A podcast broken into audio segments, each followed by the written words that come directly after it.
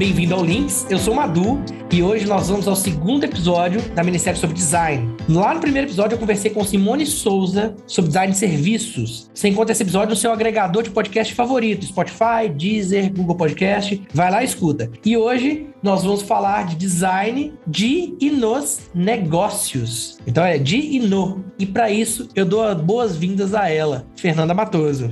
Olá, pessoal, tudo bem? Muito prazer estar aqui com vocês, Madu, ouvintes do Links. Muito obrigada pelo convite. O tema é super interessante, então estou lisonjeada de estar aqui com vocês. Bem, contando um pouquinho sobre mim, sou designer de formação, sou formada em design de produto pela UFMG.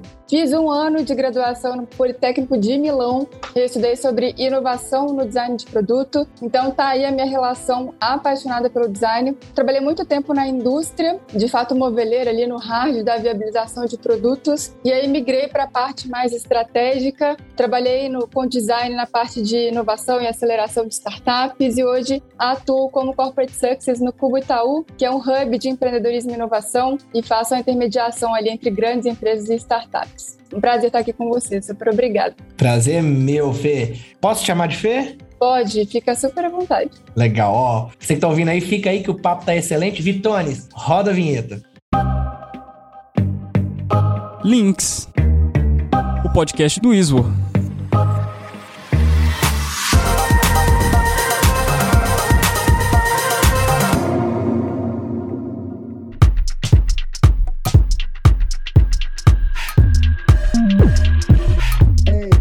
Fê, para começar, a gente tá chamando o episódio aqui de design de barra nos negócios. É uma brincadeirinha aqui. Eu queria que a gente talvez explicasse né, essa diferença do que é design de negócios, qual é a diferença disso para design nos negócios. Me ajuda aí, Fê. Não, maravilha. E primeiro que eu adorei esse título, né? Design de barra nos negócios. Acho que é super interessante e tem muita coisa para a gente conversar aqui. Tentando explicar um pouquinho a diferença, começando pelo design de negócios, é de fato desenhar negócios, criar, desenvolver negócios. O processo de design de negócios, ele busca gerar valor para aquele que usa. Então eu parto não de um produto que às vezes a gente comete um erro, né? Eu pego um produto depois que eu vou procurar o desafio ou procurar alguém que se interesse. Pelo contrário, o cerne do design de negócios, ele vai olhar primeiro para a dor. Qual que é o valor que eu consigo gerar para aquele meu usuário, para aquele meu cliente? E ele está muito focado na experiência. O que, que eu vou gerar para esse meu usuário? Seja um produto, seja um serviço, seja até um sistema interno dentro da minha companhia, por exemplo, como que eu vou gerar a melhor experiência?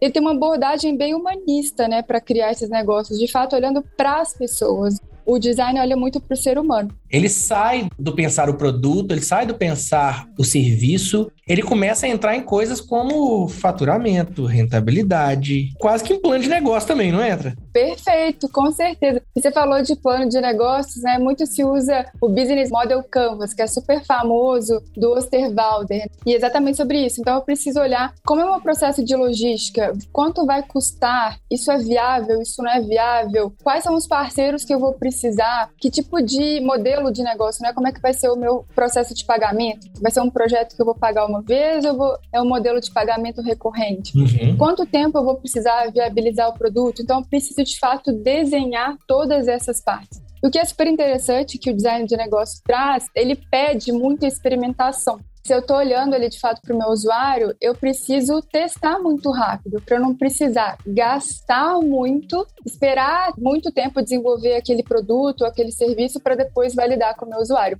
Que legal. A gente fala da lógica, a gente comentou isso em outro episódio, da lógica de MVP, né? Para gerar um produto mínimo viável, e em cima desse produto mínimo viável, eu vou ver se o negócio está funcionando ou não, e vou evoluindo esse, esse negócio, né? É uma lógica de evolução. Eu queria trazer uma outra coisa aqui para conversa. Eu sou graduado em design também, tá? Eu fiz alguns cursos, algumas especializações depois. E cá para nós, eu nunca ouvi falar de design de negócios, pelo menos enquanto formação de design. Você já ouviu, Fê? Sendo bem sincera, Madu, também nunca ouvi, nunca ouvi. Eu fui ter contato depois que eu saí da faculdade, saí da área industrial e fui para o mercado mais estratégico conheci esse mundo de inovação, porque antes realmente também nunca tinha tido contato. E dá pra gente falar que é designer?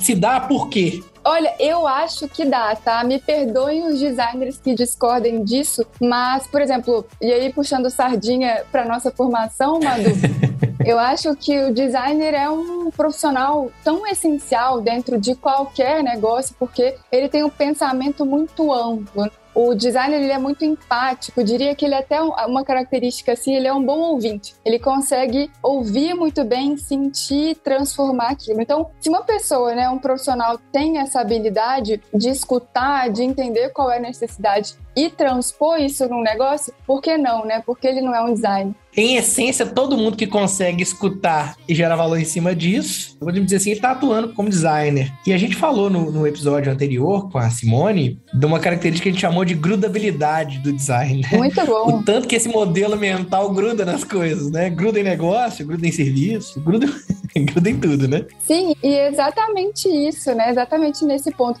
Talvez ele não possa ser considerado um designer profissional, mas ele tem o pensamento do design, né? Ele sabe transcrever ali muito bem. O cara que, para atuar como designer de negócios, ele vai vir de uma formação de design e entender pra caramba depois de administração de negócios, de modelo de negócio, ou o contrário, né? Ele vai vir de uma vivência de negócio, ou até mesmo de uma formação em negócios, e vai entender e aprender em algum momento que existe um método de design e acaba costurando as duas coisas. Perfeito. E eu já ouvi isso, viu, Madu? Já ouvi no mercado, já ouvi engenheiros que trabalham em grandes empresas, já ouvi economista falando, poxa, eu queria ter estudado design design. Queria ter conhecido mais sobre esse universo justamente por essa habilidade, né? Esse pensamento multidisciplinar que a gente tem. Então acho que faz super sentido. Faz sentido ele desenvolver com certeza. E você trouxe um negócio interessante sobre designers de negócios, antes da gente mudar para falar de design nos negócios, que é a capacidade, talvez a empatia, a escuta, a capacidade que o designer tem de olhar para uma necessidade, olhar para as pessoas, né? Essa escuta, a gente tá chamando aqui de escuta, mas esse olhar para as pessoas e extrair dali necessidades que às vezes são explícitas, às vezes são latentes, né? O cara nem sabe que tem necessidade. Sim. E aí, tem um, um autor, chama Martin Neumeier, que ele diferencia design clássico de publicidade clássica, que eu gosto bastante dessa, dessa diferenciação. Que interessante, gostei. A visão publicitária é assim: existe algo pronto, seja lá o que for, tá? Um produto, um serviço, uma marca, enfim, tem algo pronto. E o papel da publicidade convencional clássica é achar pessoas para o produto. Então é achar a necessidade, vamos dizer assim, com base em algo pronto. A visão de design, ele põe como algo que é superior, evoluído. Ele fala, inclusive, que a publicidade vai tá, já está evoluindo para esse mesmo modelo. Ele fala que a visão do design é isso: é olhar para as pessoas e achar produtos para as pessoas. Entenda produto no sentido amplo, né? Gerar valor para uma necessidade existente. E eu gosto muito disso. O design de negócio é isso. Ele tem esse olhar, ele transforma isso. O entregável dele é um negócio no sentido mais amplo, que vai falar de experiência, vai falar de cultura, tem produto, tem serviço, tem tudo embutido embutido. Exato. Nesse ponto né, que você falou, acho que a visão dele, de novo, né, a gente puxando a sardinha para o nosso lado, mas faz muito mais sentido, digamos assim. Algumas das pessoas que estão ouvindo a gente agora talvez já tenham até conhecido ou ouvido uma frase que é assim, né? As pessoas quando compram uma furadeira, na verdade, ela não está buscando por uma furadeira, ela está buscando por pregar um quadro na parede ou por fazer um furo na parede. Então ela tem uma dor que, que aquela pessoa está sentindo, qual é a dor dela para eu poder desenvolver o produto. Aí esse produto para fazer o furo na parede pode ser, de fato, uma furadeira, ou poderia ser um adesivo que cola aquele quadro, ou podia ser, enfim, um pingente que ajude ali a, a colocar aquele quadro na parede a forma que você vai minimizar ou resolver aquela dor pode ser diversa, pode ser de N formas, inclusive olhando para o custo. Quanto que aquela pessoa para qual eu estou desenvolvendo um produto ou serviço ela tem condição de pagar? Então, dependendo da classe social dela, ela tem mais ou menos recurso. Isso precisa estar olhado, né, cuidado no momento que você for desenvolver aquele produto. Isso cabe tanto para o design de negócios quanto para o design nos negócios que a gente está falando aqui. A pessoa só compra uma furadeira querendo uma furadeira se ela for um colecionador de furadeira. Tirando isso, ele está comprando um furo, né? É a única situação. Madu, existe colecionador de furadeiras? Ah, Acho que eu não. não duvido, não. Tem de tudo.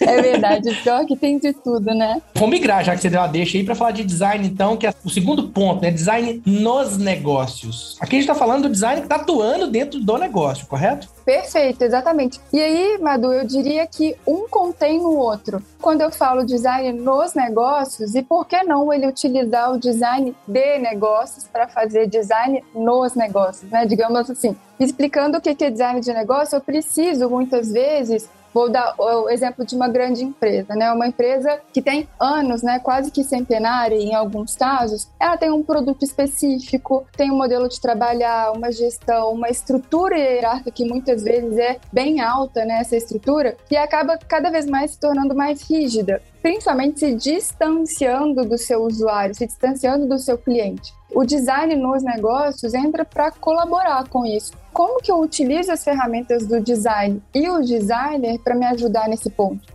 eu busco me reinventar constantemente. E eu trato esse processo de reinvenção como meio, um processo para eu chegar ali no resultado que eu busco partir para o processo de exploração, eu vou construir, assim como o modelo de design de negócios, também é muito importante buscar o processo de cocriação. E um ponto super interessante que a gente tem visto hoje no mercado, que é o movimento das grandes empresas de buscar o design como um canal de crescimento. Uhum. Se eu sou uma empresa muito estruturada, já tenho ali a minha segurança, né? Já tenho uma posição confortável no, no mercado. Mesmo assim, eu não posso deixar de me reinventar. Eu não sei qual é a surpresa que pode acontecer amanhã, né? Um novo modelo de negócio que nasce e de repente mata o meu produto. Então ela usa isso como uma avenida de crescimento, digamos assim, para criar novos produtos, novos serviços. As empresas têm utilizado o design nos negócios para melhorar ou para mudar a forma de entregar produtos que já existem na companhia. Então eu não só crio novos produtos e serviços dentro da minha companhia, quanto eu posso criar um processo de entregar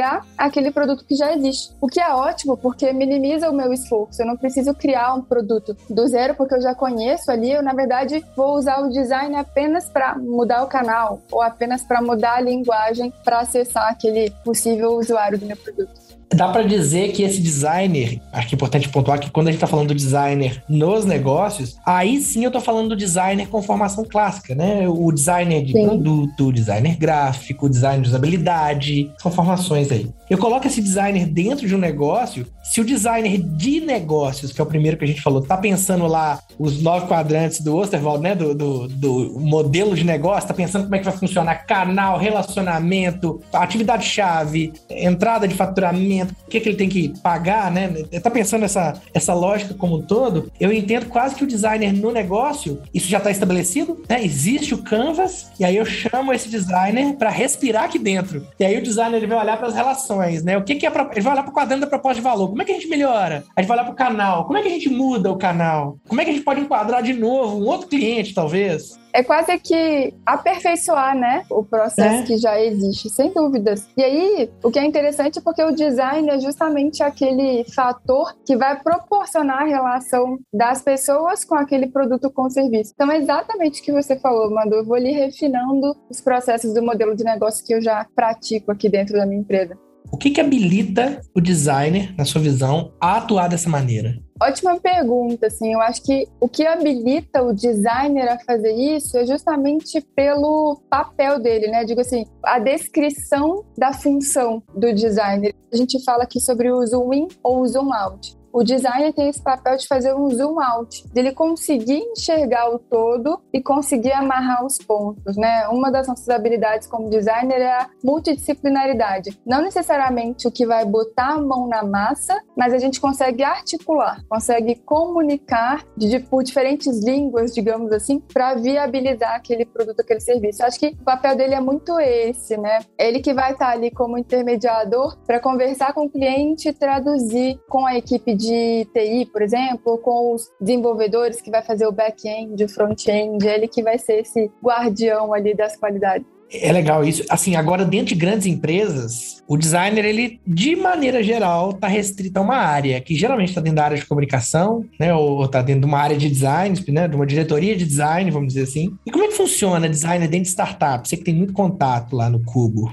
Nesse ponto de onde a gente encontra tradicionalmente os designers é um fato, né? E aí, Madu, eu acho que ainda a gente está num movimento tímido dos designers sair dessas áreas. Eu acho que a gente, na maioria dos casos, encontra o designer nessas áreas especificamente, mas eu acho que o desejo, e se quem estiver escutando a gente puder estimular, é que cada vez mais os designers naveguem dentro da companhia e que principalmente subam nas lideranças da companhia ali, que possa falar sobre design em todos os aspectos e principalmente de design de negócios e nos negócios. Legal. Mas a gente encontra dentro das startups da mesma forma. Eu acho que muitas vezes o CEO dessa startup cumpre o papel de designer. Então ele tem uma relação e uma visão superior ali, né? Não superior hierarquicamente, mas com uma visão do todo do design que ele está desenvolvendo como ele quer empreender, né? Como é que ele quer mudar o mundo. Então ele precisa ter essa visão bem ampla. Mas eu acho que as startups conseguem dar muito valor, dar muita autonomia para os designers, porque está na mão deles, está na mão deles conseguir traduzir aquele valor que ele quer gerar para o mundo, que o empreendedor quer gerar para o mundo, né? Pois é. E aí tem um outro ponto que você me evidencia aqui. A gente fala da necessidade de eu, C-level, gestor, diretor, olhar para minha equipe de design dentro de uma grande empresa e entender a potência que tem se essa pessoa sobe, né? Se eu dou mais, é, vamos dizer, potencial, né, para que essa pessoa exerça essa visibilidade, esse, isso que ele, que ele é capaz de fazer.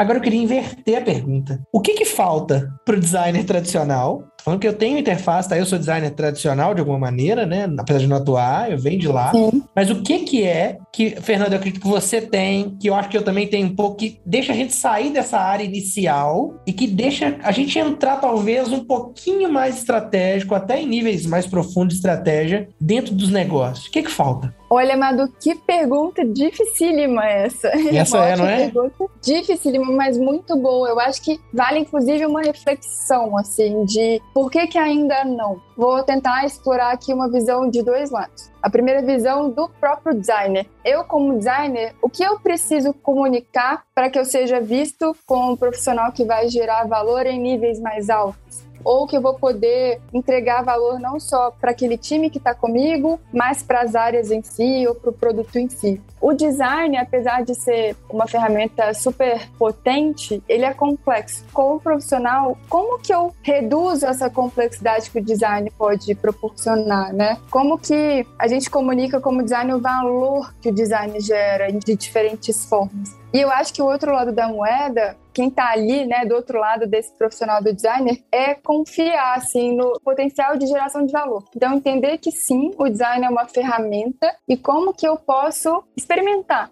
porque as pessoas têm muita aversão ao risco. Ah, eu não quero mudar a forma que eu faço, eu já faço isso há 10 anos, 15 anos, 20 anos. Hoje o mundo não permite mais esse pensamento. A gente precisa se reinventar. O cliente está ali buscando uma proposta de valor com mais qualidade. Então é de fato experimentar mesmo, o convite para experimentar. Acho que tem um pouquinho desses dois lados, né? Uma coisa que faz sentido para mim também é que nós designers precisamos de começar a falar a língua dos negócios. Eu vejo assim, a gente sai da faculdade muito cru nesse sentido. Eu, pelo menos, eu lembro que quando eu saí da faculdade, sai onde aquela inspiração, aquela motivação, aquela vontade de fazer acontecer. Só que quando você se depara com a linguagem de business, ou aquilo te afasta, ou você fala assim, ou isso não é para mim, ou você mergulha e se apaixona com aquilo. Exato. De alguma maneira, eu sei que eu, eu por exemplo, eu, olhando pro meu histórico, eu comecei a, a pegar literatura e conversar sobre o assunto e me interessei e, de certo modo, me permitir essa linguagem. Agora, fica para mim, tem a questão do o designer tem que se dispor também, né, a, a essa, a, é, esse olhar para esse linguajar, vamos dizer, esse olhar para business, propriamente dito, que a gente não vê na faculdade. E fica a dica para mim, para as empresas, cara, vocês têm programa de desenvolvimento? Desenvolvam os designers de vocês em negócios. Perfeita. E desenvolva os negócios em design também, é. né?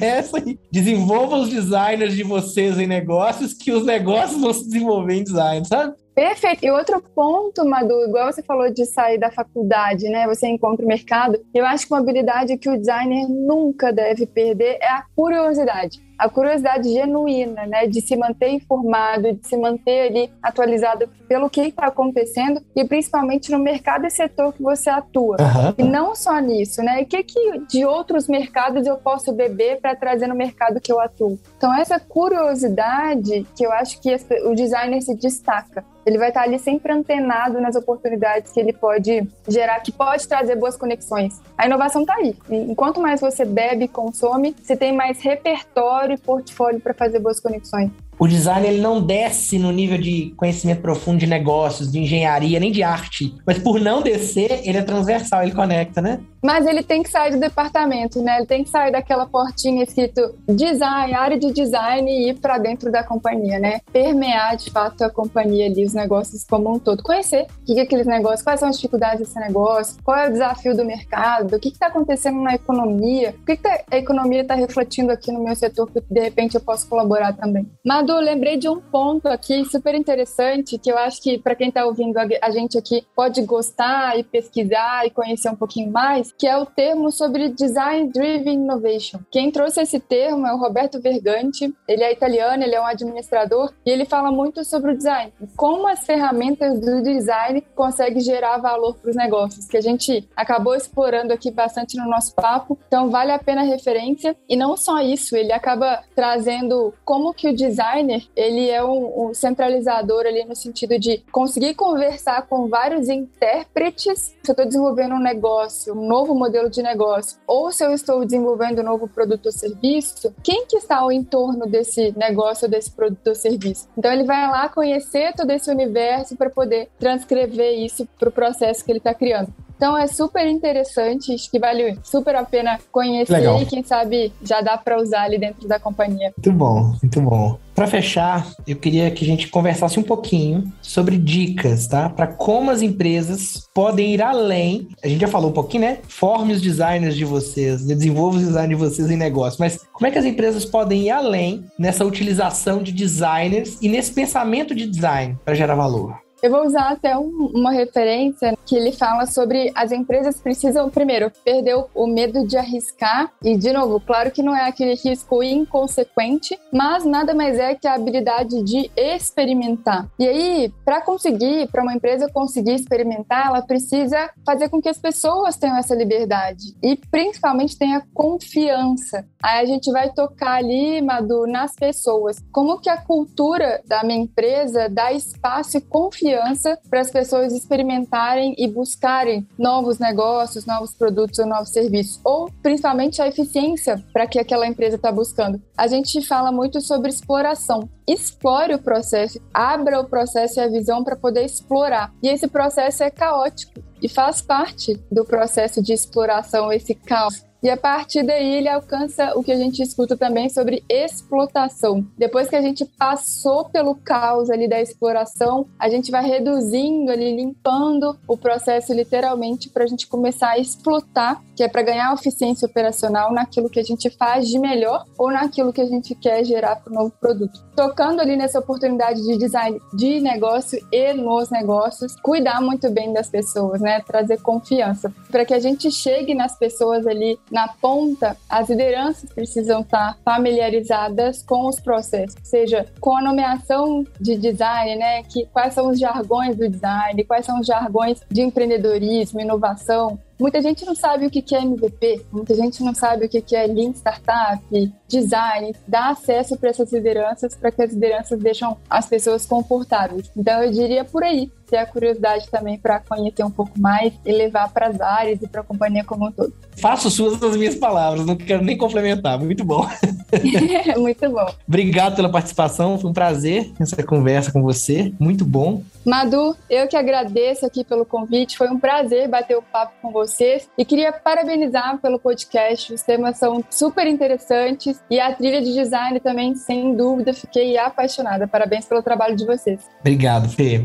Bom, para você que está ouvindo, nós chegamos ao final do episódio. A gente aqui do Isvor está de olho nesse contexto, nesse cenário. Como eu já falei antes, e vou sempre falar sobre isso, a gente sabe que ampliar os modelos mentais, aqui falando do modelo mental de criatividade, de design, né, é um dos mecanismos de sobrevivência nesse contexto. Você quer saber como é que a gente pode apoiar a tua empresa? Entre em contato por meio dos nossos canais, no site, nas redes sociais. Esse foi o segundo episódio da minissérie sobre design e ainda tem muita coisa boa pela frente. Siga a gente no Instagram e acompanhe a nossa programação. Até mais! Gostou da nossa conversa? Nosso Links continua no Instagram e no LinkedIn. Esse podcast foi produzido por Isvor, Educação Corporativa e Consultoria.